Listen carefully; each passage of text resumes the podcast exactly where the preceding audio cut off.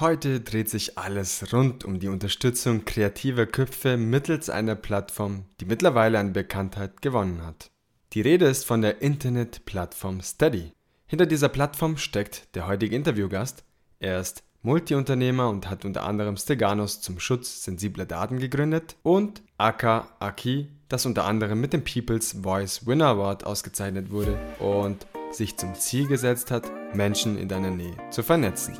Ich darf dich herzlich begrüßen, Gabriel Joran. Hi Giovanni. Hi. Ein spannendes Profil, eine spannende Person, das hinter so einem sehr, sehr interessantes Projekt namens Steady steckt. Du hast Steady vor langer Zeit gegründet und mittlerweile haben viele Podcaster die Möglichkeit, diese Plattform für sich zu nutzen. Doch bevor wir zur Thematik Steady kommen, möchte ich mit dir über dich und deine Person sprechen um deine Geschichte besser zu verstehen.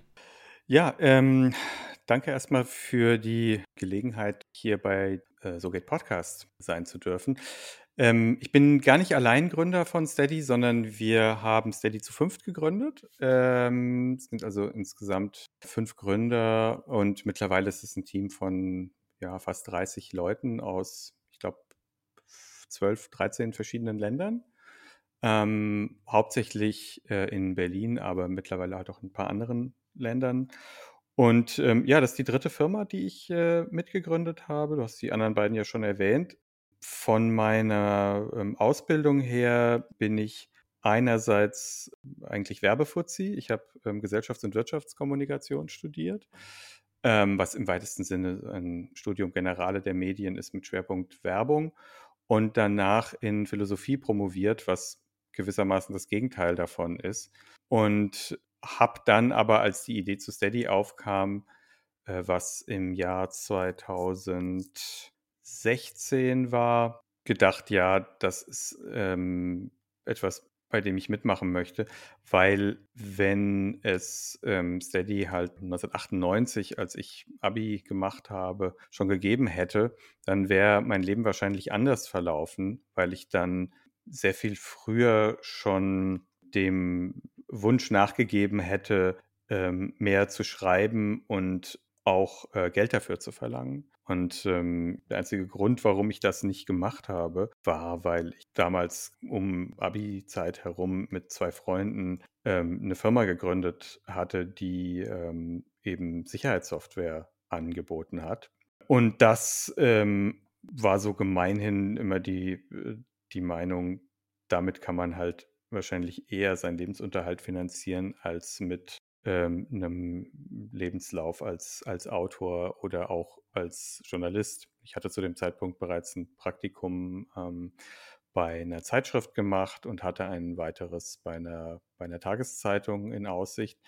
Aber dann ist diese Software, die wir da gebaut hatten, so erfolgreich gewesen, dass einfach die, ähm, also es wäre halt Wahnsinn gewesen, das nicht weiter zu verfolgen. Und äh, somit kam ich erst äh, ja, 15 Jahre später wieder äh, an den Punkt, 17 Jahre eigentlich später an den Punkt, an dem ich mich mit dem befassen konnte, was mich tatsächlich auch einfach immer am meisten interessiert hat. Und das war ähm, in irgendeiner Form kreativ zu sein und im Bestfall davon halt auch leben zu können. Und diesen Traum haben halt viele Menschen. Und den ein bisschen wahrer zu machen, ähm, ist der Job von Steady. Das heißt, du schreibst gerne leidenschaftlich und hast auch Bücher geschrieben. Eins davon kenne ich, das ist, das heißt, warum heißt es Traum und nicht Memory Schaum zum Beispiel. Und du setzt dich mit philosophischen Themen auseinander, weil du auch unter anderem darin promoviert hast und mit tiefgründigen Themen. Und die technische Seite finde ich sehr, sehr interessant. Du hast eine sehr technisch affine und Marketing-Seite und dann die andere Seite ist diese Autorseite und philosophische Seite. Und das, diese Mischung finde ich sehr, sehr spannend und inspirierend zugleich.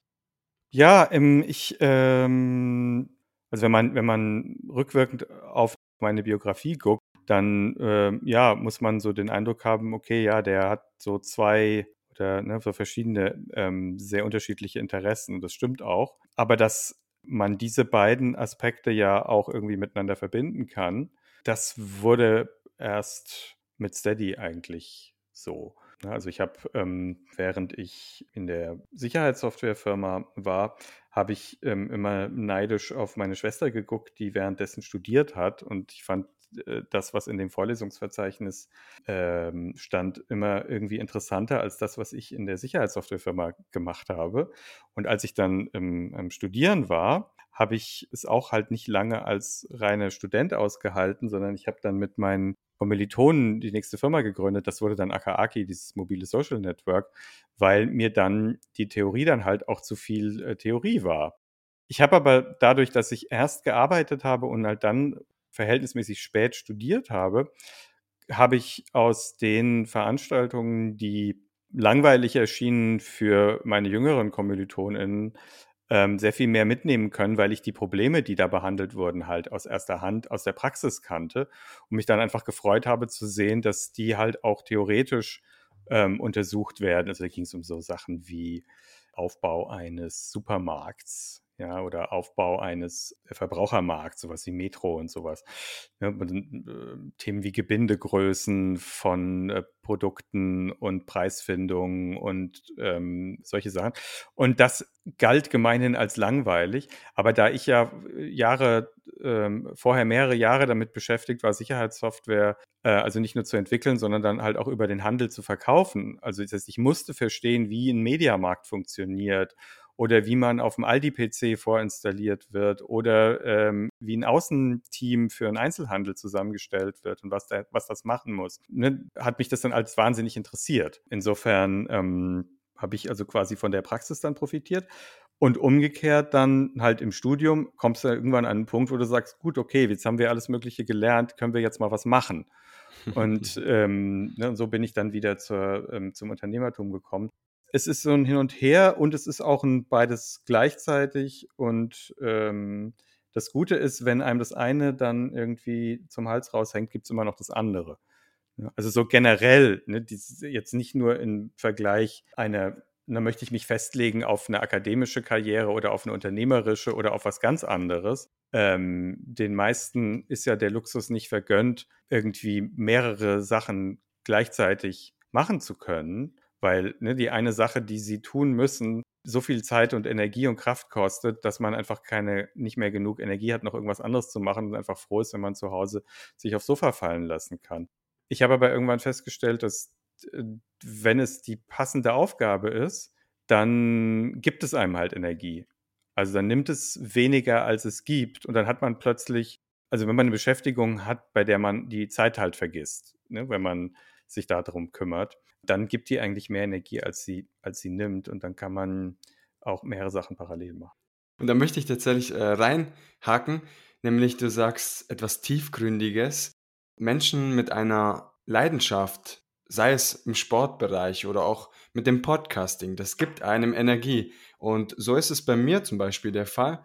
Das ganze Thema Podcasting neben meiner hauptberuflichen wissenschaftlichen Karriere gibt mir quasi das Podcasting und alles, was drumherum ist, die ganzen Events etc., wie zum Beispiel ein Podfestival, wo wir uns auch kennengelernt haben, persönlich, gibt es mir Energie und auch das Networking mit anderen Podcaster und auch Interviews wie jetzt mit dir, zum Beispiel Gabriel. Und daher kann ich das total verstehen. Man hat die eine Seite, man hat diesen Safe Place und trotzdem hat man dieses Unternehmertum, man, man gründet etwas Spannendes, wie jetzt äh, so eine Firma wie Aka, Aki oder mhm. auch äh, Steady. Mhm. Und es entsteht so was Großes daraus, dass es einem einfach Energie gibt. Und viele Menschen würden das vielleicht nicht verstehen, wenn man sagt, okay, man arbeitet nonstop daran an dieser Idee.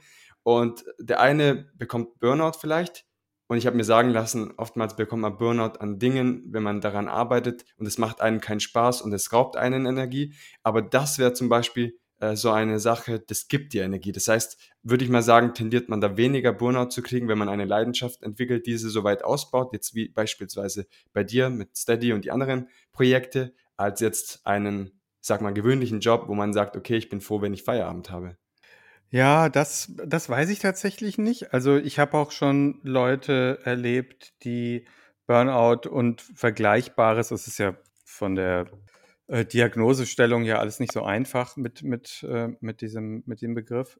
dass man sich auch an Sachen, die einem Spaß machen, ähm, überarbeiten kann. Also es geht schon. Ne? Es kommt dann so ein bisschen auf die Umstände an, auf die eigene Verfasstheit und ähm, ob man den Eindruck hat, dass man irgendwas bewirken kann. Ne? Wenn man den Eindruck hat, man macht die ganze Zeit irgendwas, aber es führt nirgendwo hin, dann ist das sehr viel frustrierender, als wenn man die ganze Zeit irgendwas macht und man kann einen, einen Fortschritt oder eine Entwicklung ähm, sehen. Insofern, ja, das spielt da sicherlich auch mit rein. Aber eben, und das finde ich eine sehr wichtige Erkenntnis, äh, Jeremy Rifkin, so ein amerikanischer Ökonom, hat in den 90ern mal ein Buch geschrieben namens Access. Es ging darum, dass äh, in Zukunft man eben weniger besitzen wird, sondern halt für den Zugang zu Dingen bezahlt. Also er hat erstaunlich recht behalten damit. Ne? Also er hat quasi das Streaming vorhergesagt von, von Filmen und von Musik und so weiter. Aber auf der anderen Seite hat er halt auch gemeint, dass Erlebnisse, also Experiences, ähm, etwas ist, wofür Menschen mehr gewillt sind zu bezahlen, also immaterielle Dinge. Unabhängig davon, ob das jetzt gut oder schlecht ist, ähm, ja, dass man vielleicht ähm, heute nicht mehr das Vermögen hat, dass die Eltern- oder Großelterngeneration hatte, die sich davon ein, ein kleines Haus kaufen konnten, sagte er, der, ähm, dass diese Erlebnisse das ist, wofür Menschen künftig bezahlen würden. Nicht ganz falsch. Also Urlaub ist sowas. Ne? Du bezahlst für ein immaterielles Gut und die meisten Menschen geben relativ viel dafür aus. Ne? Du, du, bezahlst für etwas, was dann, was du dann quasi nur noch in deinem, in deinen äh, Erinnerungen mit dir rumträgst. Du hast es nicht zu Hause als Gegenstand stehen. Und der sagte, Rifkin sagte eben, Glück ist es, die Freiheit zu haben, seine Netzwerke wechseln zu können. Ich habe das immer verstanden, als wenn dir die, ne, wenn du alles auf eine Karte setzt und du willst partout Karriere machen im Bereich XYZ und du umgibst dich nur mit Leuten, die damit zu tun haben und ähm, alles steht und fällt damit. Das ist sehr riskant. Und wenn es da mal nicht gut läuft oder du überlegst es dir anders, ähm, dann stehst du mit äh, irgendwie nichts da mit keinem Plan B und keine Alternative.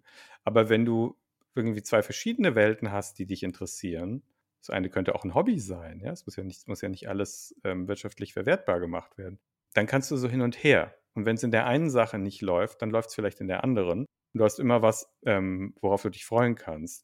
Das heißt, und das ist ja bei den Steady-Publishern auch so, dass die allermeisten, die ähm, Steady benutzen, um Mitgliedschaften ähm, zu verkaufen, für die ist Steady nicht ihr einziger Broterwerb. Also es gibt diese Leute, aber für die allermeisten ist es ein Erlösstrom von mehreren. Es könnte ein Hobby sein, neben deiner, deiner Haupteinnahmequelle, die was anderes ist. Oder es könnte einer von zwei oder drei gleich großen Erlösströmen sein. Also bei Podcastern, Podcasterinnen haben wir, ähm, sehen wir das ja öfter, dass du hast auf der einen Seite äh, die Möglichkeit, ähm, über Steady Mitgliedschaften zu verkaufen, die dann zum Beispiel äh, genutzt werden können, um exklusive Podcast-Episoden anzubieten, deinen zahlenden Mitgliedern, dass die was bekommen für ihr Geld. Oder ähm, du hast parallel vielleicht auch noch einen Sponsor ähm, oder Sponsoren und ne, hast die, die Messages der Sponsoren, die du verlesen kannst, da kommen auch nochmal Erlöse bei rein. Oder du hast noch Auftritte, ne, oder du machst vielleicht Aufzeichnungen vor Publikum und äh, verlangst Eintritt. Das heißt, es gibt, ähm, selbst wenn du nur eine Sache machst, wie jetzt irgendwie ein Podcast, natürlich x verschiedene Erlösströme. Und alles auf eine Karte zu setzen, ist keine gute Idee. Auch wenn die Karte Steady relativ gut ist, weil die relativ vorhersagbare Umsätze erlaubt. Also ne, wir, die Steady-Mitglieder sind sehr loyal. Wenn du eins mal gewonnen hast, ist das im Schnitt nach zwei Jahren immer noch dabei und zahlt im Schnitt so 5, 6, 7 Euro im Monat für, dein, äh, für deinen Podcast. Ähm, das ist gut, aber man muss natürlich auch dazu sagen, die meisten deiner HörerInnen werden keine zahlenden Mitglieder. Ja, das ist was, was vorbehalten ist für deine Superfans, für vielleicht 5%, 6% deiner Hörer. Das ist gut, weil es so robust ist, äh, ne, die, die, Einnahmen so robust sind, aber ähm, es entbindet dich meist nicht davon, dir noch andere Erlösströme zu überlegen. Also es gibt, ne, es gibt Podcaster, die 30.000 Euro im Monat verdienen auf Steady. Das ist durchaus, äh, ja, es passiert, aber es ist nicht der Normalfall. Und ähm, ja, also das muss man sich immer vor Augen führen, dass es, es gibt nicht so diesen einen idealen Weg. Ja, ich publiziere meine Inhalte und ähm, dann gibt es da einen Weg, damit Geld zu verdienen. Und das ist es dann. Das ist es meist nicht. Es ist schon eine Kombinationslösung. Es ist schön, wie du vorhin gesagt hast, verschiedene Welten miteinander zu kombinieren und dass man nicht alles auf eine Karte setzt, sondern bei dir ist es auch schön, im Lebenslauf zu sehen, welche Wege du eingeschlagen hast und auch schön zu sehen, dass wenn der eine Weg nicht vielleicht das Ideale ist, dass man trotzdem den anderen Weg noch einschlagen kann und nicht auf einmal alles zusammenfällt wie ein Kartenhaus. Und ich finde es sehr inspirierend. Ich habe auch ein, ein Buch von einem Autor, dem einen oder anderen sagt es was, der Arno Strobel. Und er ist ja auch von sich aus ein IT-affiner Mensch und ist Informatiker und hat dann seine Leidenschaft zum Lesen, äh, zum Schreiben so weit ausgebaut, dass er jetzt hauptsächlich Autor ist und nicht Informatiker. Und das fand ich persönlich sehr inspirierend und finde es immer schön, wenn dann im Podcast-Interview auch diese Beispiele fallen. Ja, ähm, ich bilde mir ein, dass dieses Problem, ähm, das viele Leute haben mit dieser Vorstellung davon, wie so ein Lebenslauf laufen muss, nämlich äh, schnurgerade und immer auf eine Sache fokussiert, ähm, dass das ein bisschen, also das ist ein sehr deutsches Ding. Ähm, und ich glaube, es hängt ein bisschen mit, der, mit den Begriffen zusammen, die wir dafür verwenden. Also in Deutschland macht man sich ja selbstständig. Also du hast eine Festanstellung und dann machst du dich selbstständig. Also du bist dann quasi eine andere Person, du bist dann was anderes, als was du vorher warst. Und es klingt auch so, als wäre das etwas Exklusives. Also du bist in der Festanstellung und dann machst du dich selbstständig. Du, so, das, das klingt auch sehr absolut. Also du bist das eine oder du bist das andere. In ähm, den USA heißt es ähm, I'll start a business. Ja, so.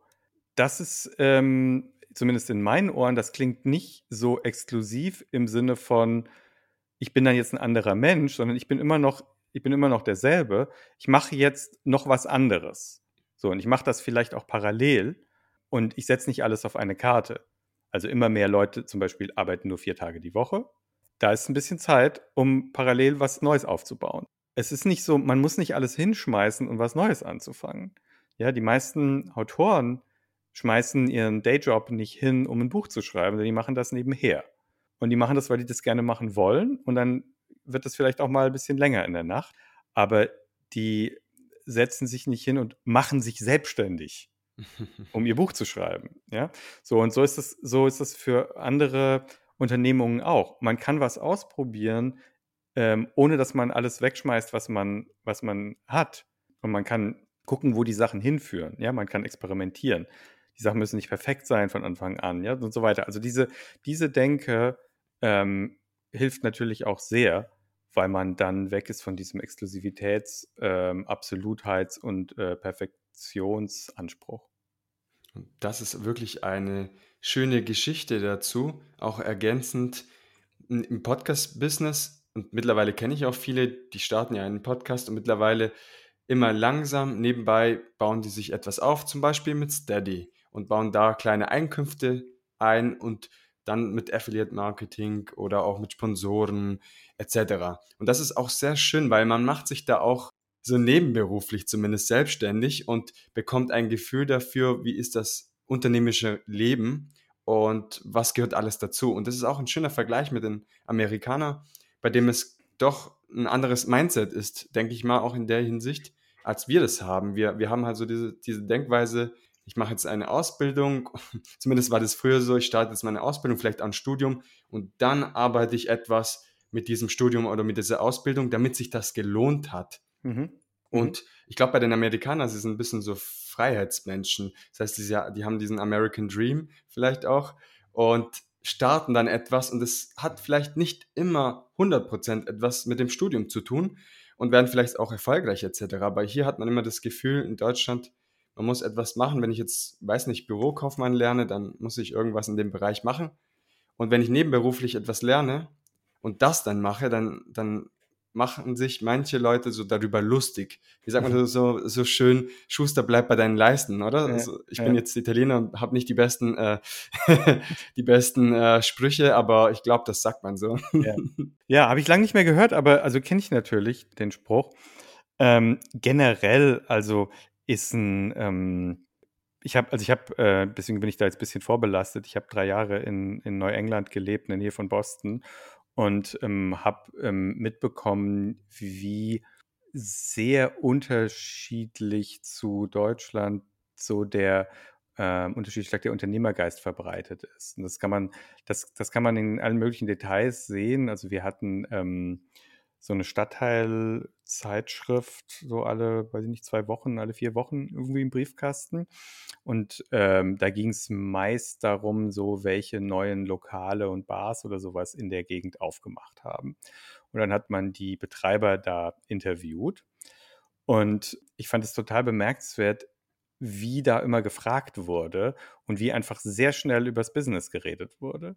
Also so von wegen, für wen ist denn das gedacht? Welche Zielgruppe hattet ihr im Auge für dieses Restaurant? Ähm, wie viele Plätze habt ihr da drin? Was braucht ihr, damit das rentabel wird? Wie schnell muss ich das tragen? Und so weiter.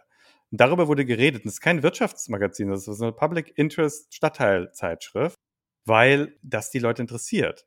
Also ähm, ne, ein Geschäft zu haben, ein Geschäft zu betreiben. So viele Leute tun das dort dass es das Gesprächsniveau über ähm, diese Fragen halt gleich viel höher ist. Es ist dann nicht so, man geht halt achselzuckend vorbei und sagt so, aha, wieder was Neues oder so, sondern die Leute identifizieren sich damit und, sagen, ne, und wünschen denen irgendwie, äh, dass, es, dass es klappt und probieren das Neue dann auch begierig aus, um dann festzustellen, ob es gut ist oder ob es nicht gut ist. Und man bekommt auch mehr mit, wie äh, solche neuen Projekte angeschoben werden, wie die probiert werden. Also ich habe äh, zum Beispiel, das ist auch wieder ein Beispiel aus der Gastronomie, aber das sind einfach super Beispiele.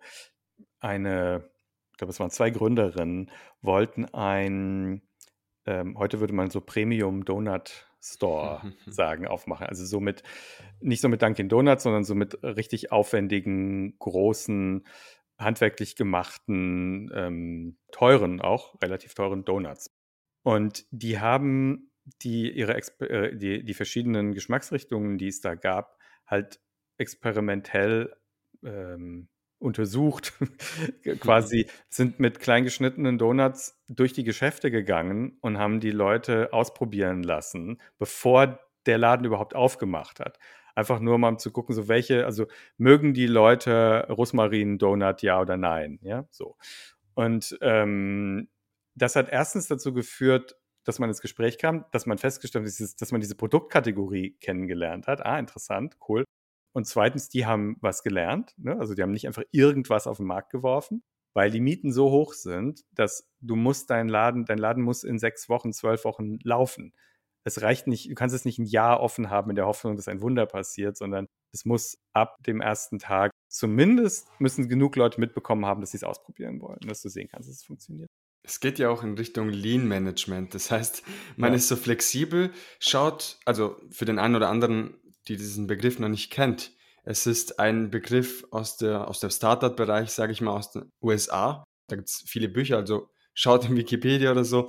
Aber zumindest muss man da sehr flexibel sein, direkt Feedback bekommen beim Kunden und das neu gewonnene Wissen quasi wieder einsetzen, um dieses Produkt, was man gebaut hat, wieder anzupassen. Und so entwickelt man einen Loop und dieses Lean Loop ist bekannt dafür.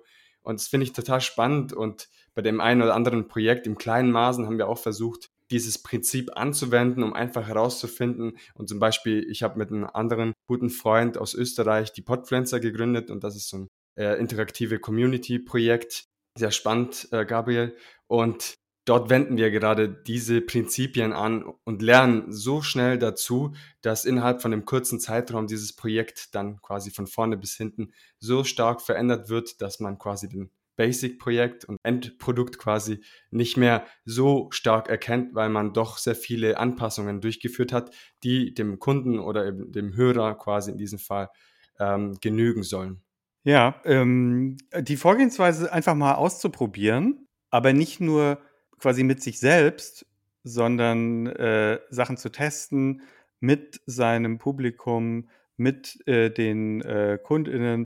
Also das ist durch nichts zu schlagen. Ne? Also äh, alles, was du an Theorie hast, kannst du schlagen mit äh, ausprobieren. Und alles, was du an irgendwie ähm, äh, Prinzipien hast, kannst du auch schlagen mit ausprobieren. Es ist auch schön, Steady ist so eine Plattform, da könnte man tatsächlich diese Vorgehensweise auch testen, weil man hat ein Publikum, bietet etwas an und schaut, wie die Resonanz ist. Und je nachdem und mit Feedbackgespräche kann man quasi sein Produkt, und das ist jetzt im Endeffekt quasi, wenn man unterstützt wird, kann man ja auch Pakete auf Steady gestalten, so nach dem Wünschen quasi auch der Hörer oder den, den Unterstützern. Und da könnte man dieses Prinzip auch anwenden. Ja, aber schon vorher. Steady funktioniert dann sehr gut, wenn du Leute hast, die das, was du machst, gut finden. Und ähm, dann greift das. So, dann kann dir Steady helfen, daraus Umsätze zu generieren und die verlässlich abzuwickeln ähm, und mit ähm, so wenig Bürokratie wie, wie möglich. Aber ähm, das alles hilft nichts, wenn dich niemand kennt oder den Leuten egal ist, was du machst. So. Und das heißt, äh, du müsstest ähm, herausfinden, was das, was du anbietest, für wen das von Bedeutung ist. Also eine gute, eine gute Herangehensweise habe ich mir abgeguckt aus dem Buch Obviously Awesome. Die ähm, Autorin ist äh, April Dunford und das gibt es als Kindle-Buch für irgendwie 7 Euro oder 8 Euro oder irgendwie sowas und auch als Taschenbuch für 15 oder so. Und ähm, da geht es darum, wie positioniere ich mein Produkt? Also für wen ist es? Was soll es können? Was soll es, was muss es können und so weiter. Und das gilt natürlich für sehr viele Produkte und auch für Podcasts. Und ähm, mit einer kleinen Einschränkung ist das, ähm, ist die Methode, die sie da vorschlägt, extrem gut. Die Einschränkung ist, es funktioniert nicht bei null. Also es funktioniert, wenn du schon ein paar Hörer, ein paar Kunden, ähm, ein paar Zuschauer, was immer es bei dir ist, hast. Wenn du die untersuchst und die filterst nach, ähm, welche dieser Kunden sind eigentlich meine besten Kunden?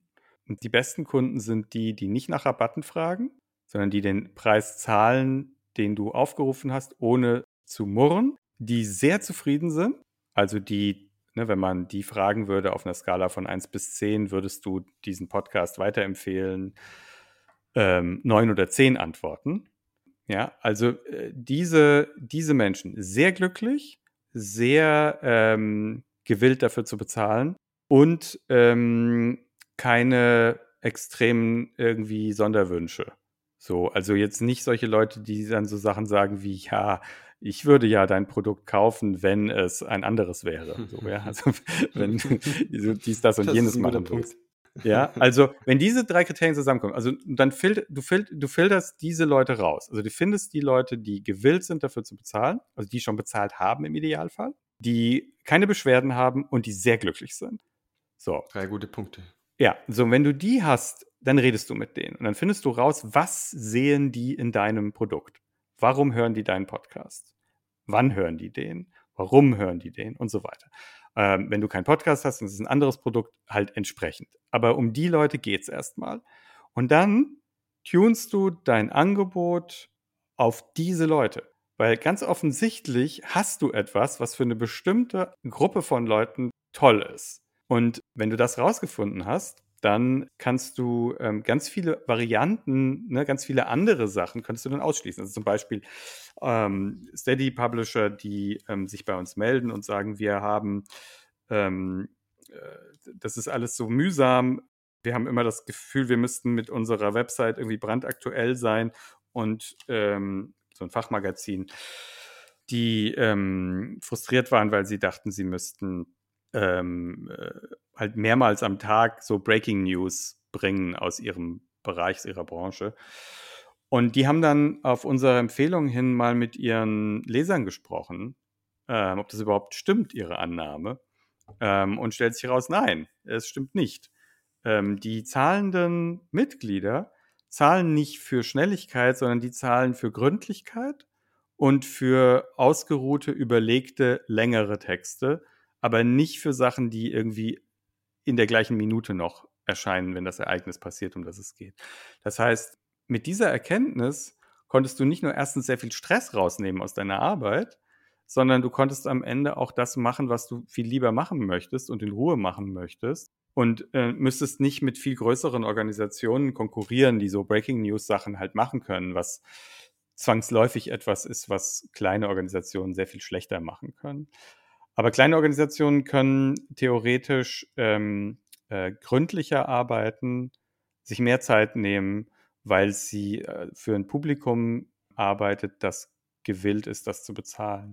Und diese Dinge gilt es halt herauszufinden. Wenn man die nicht herausfindet, dann arbeitet man so ins Blaue hinein und das tun immer noch viel zu viele Kreative, weil sie nicht auf den Gedanken kommen, ihr Publikum zu fragen.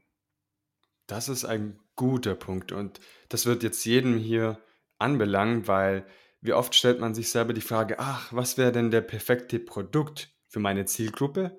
Nimmt aber die Zielgruppe gar nicht äh, mit und fragt sie und bastelt irgendwas, wo vielleicht, und das passt ja auch zu diesem Lean-Management-System, fragt dann äh, am Ende gar nicht die Zielgruppe, veröffentlicht das Ganze oder bringt das auf den Markt und plötzlich merkt man, hm, was habe ich denn da gebastelt? Irgendwie gibt es doch nicht so viele Interessenten und ich fand eigentlich die Idee cool, habe ich so sehr verliebt in diese Idee, dass ich einfach alles andere ausgeblendet habe und das ist dann selbstverständlich sehr schade.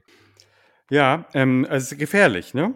Ähm, auch die Tatsache, dass du als, ähm, als Creator eigentlich dazu verdammt bist, mit dem, was du produzierst, aus dem, was du produzierst, möglichst viel machen zu müssen. Also wenn du Newsletter-Autor bist, aber deine Newsletter nicht noch in anderer Form irgendwie verwertest, zum Beispiel indem du ähm, Highlights daraus auf äh, Insta teilst oder von mir aus sie ähm, auf äh, YouTube vorliest, ja, da weiß der Teufel was, ja, oder eben einen Podcast machst, dann bleibst du natürlich hinter deinen Möglichkeiten zurück, weil ähm, die, die Leistung, die du erbracht hast und die so schwer zu kopieren ist, ist, ähm, du hast etwas inhaltlich Interessantes zu Wege gebracht. Und dann sich bei den Ausspielwegen dieses, dieser interessanten Inhalte zu beschränken, das ist nicht klug. Selbst die besten Autoren gehen auf Lesereisen und lesen aus ihren Büchern vor, obwohl man mit guter Logik sagen könnte, ich kann das auch selber lesen.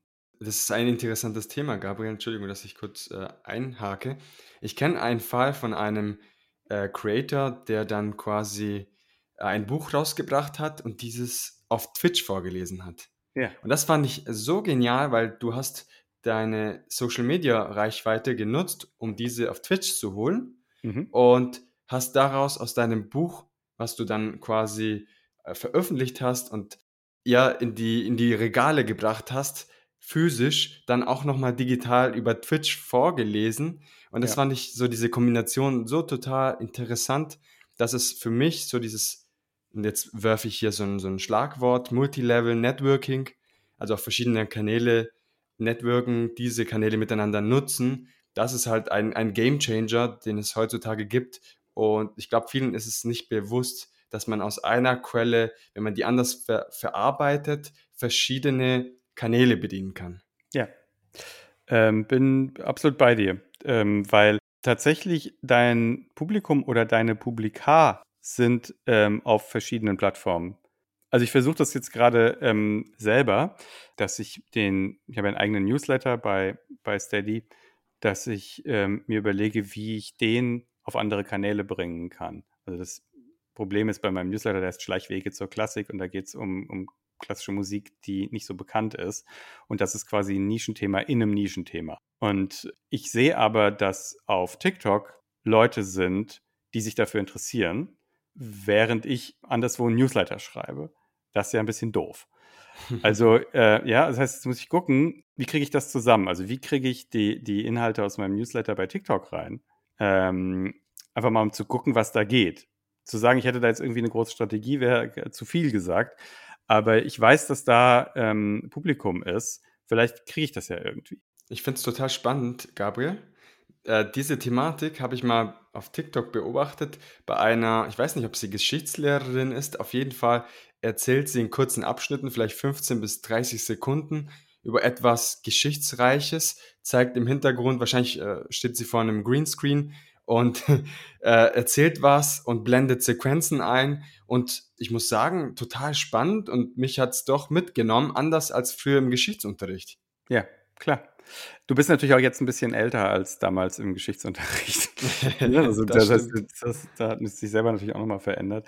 Aber ähm, ja, also darüber nachdenken ist generell eine gute Idee, insbesondere natürlich, äh, aber nicht nur, aber insbesondere, wenn man so Evergreen-Content hat, also wenn man etwas produziert, was jetzt nicht in einer Woche äh, niemand mehr interessiert.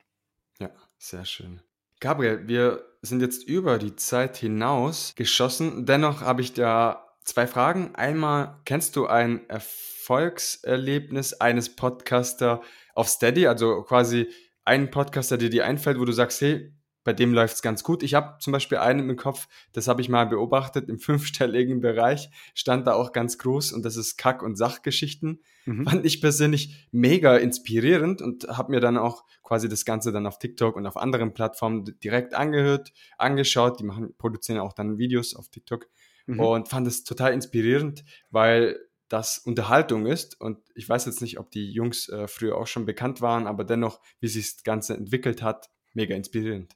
Ja, absolut. Also die sind, die sind natürlich ein, ein tolles Beispiel. Ähm, ich habe immer ein bisschen Respekt vor Beispielen, weil ähm, es, ne, es gibt hunderte Podcasts ähm, auf Steady, die auch Geld verdienen. Und wenn ich jetzt da irgendwas rausgreife, dann steht das so stellvertretend äh, für alles. Und dann werde ich mit einem Beispiel dafür sorgen, dass sich die Mehrzahl der Hörer halt dann doch nicht mehr angesprochen fühlt, weil die dann sagen, aber ich mache doch was ganz anderes. Ich weiß gar mhm. nicht, ob mhm. das für mich funktioniert. ähm, deswegen wäre mein Beispiel, auf die Website steadyhq.com zu gehen und ähm, dort mal auf Entdecken zu klicken und äh, einfach mal durch die Liste der Podcasts durchzuscrollen, weil man dann feststellt, wie unglaublich divers dieses Angebot ist.